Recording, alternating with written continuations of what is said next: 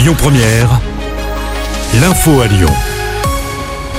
Bonjour Rémi, bonjour à tous. En attendant les annonces du gouvernement tout à l'heure, les agriculteurs sont toujours mobilisés ce vendredi. Des blocages sont en cours dans tout le pays.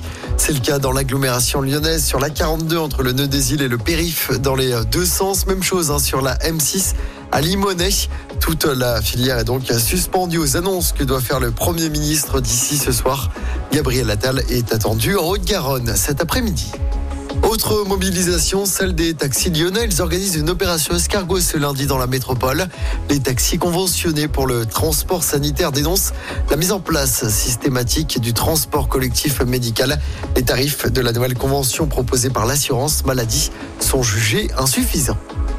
Dans l'actualité également, la loi immigration largement censurée hier par le Conseil constitutionnel.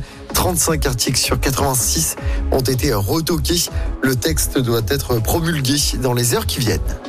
9 à 20 ans de prison requis contre les 6 hommes jugés à Lyon pour le braquage d'un fourgon blindé en Suisse. Le braquage avait eu lieu en mai 2017 pour un butin record de plus de 40 millions de francs suisses. 6 hommes sont jugés depuis le début de la semaine pour vol en bande organisée avec armes et enlèvement et séquestration des deux convoyeurs de fonds. Les convoyeurs avaient été menacés et ligotés puis emmenés dans les coffres de deux voitures. Le verdict est attendu aujourd'hui aux assises du Rhône.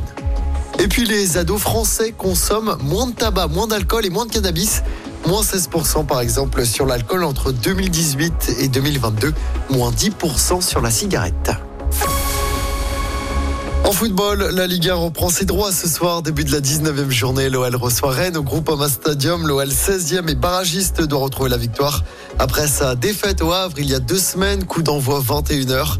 Toujours en foot, le Mercato Matic va s'engager avec l'OL, le milieu de terrain de Rennes justement, âgé de 35 ans, va signer jusqu'en 2026. Montant du transfert environ 3 millions d'euros. L'international serbe est notamment passé par Chelsea par Manchester United.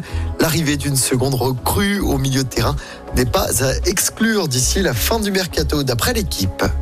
Et puis à l'Euro de hand, objectif final pour notre équipe de France. Nos Bleus affrontent la Suède en demi-finale tout à l'heure. Coup d'envoi à 17h45. Un peu plus tard, l'Allemagne, pays hôte de cet Euro, jouera contre le Danemark. C'est à 20h. Écoutez votre radio Lyon Première en direct sur l'application Lyon Première, lyonpremière.fr et bien sûr à Lyon sur 90.2 FM et en DAB+. Lyon Première